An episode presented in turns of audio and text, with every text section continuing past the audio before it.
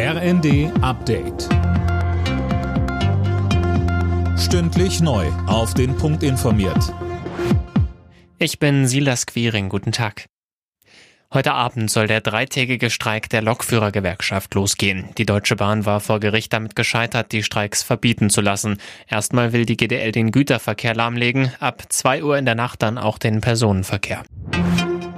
Galeria Karstadt Kaufhof steht erneut vor der Pleite. Zum dritten Mal in nur drei Jahren hat das Warenhaus Insolvenz angemeldet. Hintergrund sind die Finanzprobleme beim österreichischen Mutterkonzern Signa.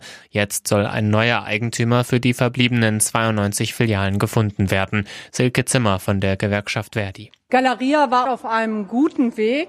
Aus unserer Sicht ist das absolute Ziel, dass Galeria als Ganzes erhalten bleiben muss und dafür ist ein Investor dringend notwendig, am besten ein Investor mit Handelsexpertise.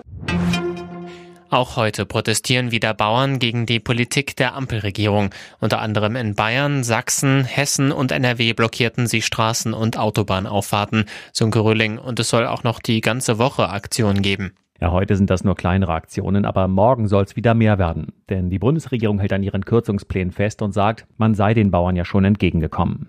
Die Sachen mit dem Agrardiesel und der Kfz-Steuer sind aber nur die letzten Tropfen, die das fast zum Überlaufen gebracht haben. Da geht es um vieles mehr.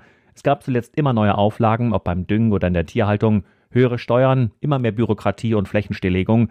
Da hat sich also eine Menge aufgestaut. Und der Frust darüber, der entlädt sich nun.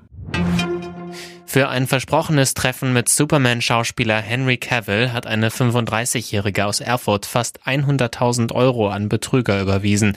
Die hatten sich im Internet als Cavill ausgegeben. Erst nach mehreren Überweisungen fiel der Erfurterin der Schwindel auf. Alle Nachrichten auf rnd.de